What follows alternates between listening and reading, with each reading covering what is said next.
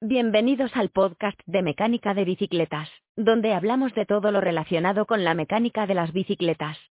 En el episodio de hoy vamos a hablar del lanzamiento de las nuevas transmisiones SRAM XX, XXSL y X0, y responderemos a las preguntas más frecuentes que pueden surgir sobre su funcionamiento y compatibilidades. ¿Y qué tiene de especial esta nueva transmisión? Pues, entre otras cosas, el cambio en el diseño de coronas, platos, bielas y la forma de cambiar, lo que ha generado muchas preguntas por parte de los ciclistas.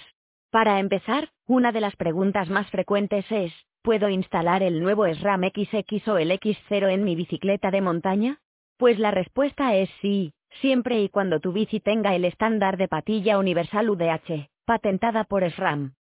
Otra de las preguntas más frecuentes es sobre la necesidad de la APA XS de SRAM para instalar y configurar la transmisión. Pues bien, no es necesario usar la app para instalar las nuevas transmisiones IGEL de SRAM de forma rápida y sencilla.